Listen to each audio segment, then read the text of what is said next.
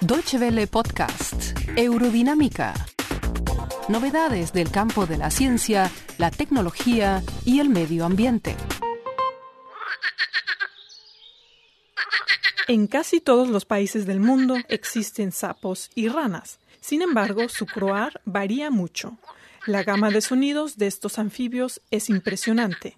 Algunos los aman y otros los odian porque hacen tanto ruido. Estos animalitos realmente pueden llegar a ser muy ruidosos, pero no todas las especies croan de la misma manera. A veces ni siquiera denominaríamos el sonido que hacen como croar. Por ejemplo, en el caso de este pequeño saltarín. La rana de zarzal vive en amplias zonas de Sudamérica. Es de un color verde brillante con puntos rojos o blancos y tiene unos ojos enormes.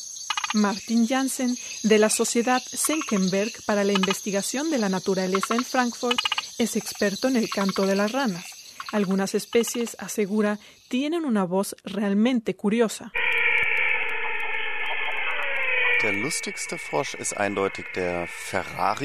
La rana más graciosa es sin duda la rana de Ferrari, como la llama la población local en Bolivia, sobre todo cuando croa a coro, suena como si fuera un Ferrari o como si se estuviera viendo una carrera de Fórmula 1.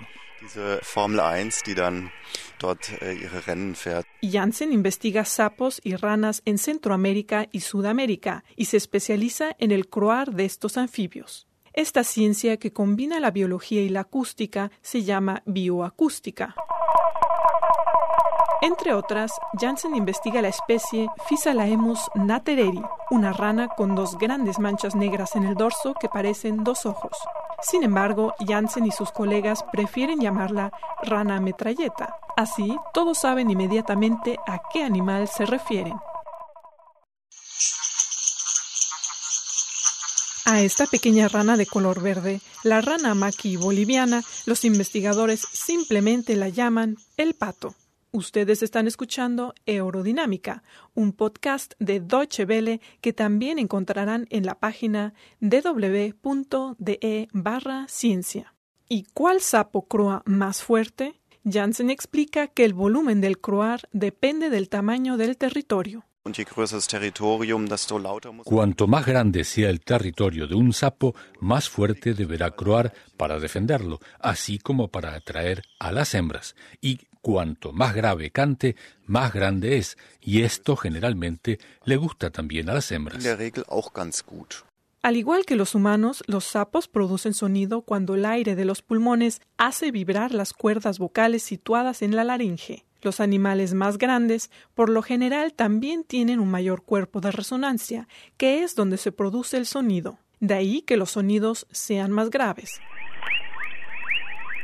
Así, por ejemplo, suena un Leptodactylus fuscus de la familia de las ranas silbadoras. Su croa revela que no se trata de un ejemplar muy grande. De hecho, solo mide 4 centímetros. Esta rana silbadora, en cambio, pertenece a la misma familia, pero su tamaño es tres veces mayor que el del ejemplar que acabamos de escuchar. Las frecuencias bajas se expanden mucho más que las frecuencias altas. Además, la vegetación rompe más fácilmente las frecuencias altas. En el bosque, por ejemplo, estas no llegan muy lejos. Un ejemplo clásico es la rana brasileña Leptodactylus vastus o rana de motor diésel. Este anfibio mide unos 20 centímetros. Janssen explica que su grave sonido se escucha a medio kilómetro de distancia.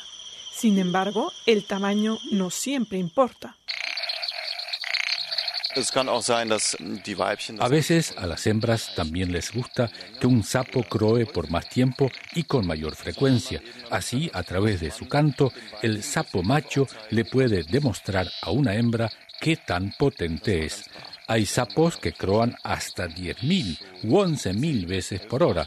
Una especie incluso lo hace 20.000 veces por hora. Janssen asegura que el croar es lo más agotador en la vida de un sapo, lo que más energía le cuesta. Esto fue Eurodinámica. En nuestra página www.de barra ciencia encontrarán más informaciones sobre ciencia, tecnología y el medio ambiente. Muchas gracias por su atención. Más informaciones sobre nuestros contenidos en nuestra página de internet www.de y en Facebook y Twitter.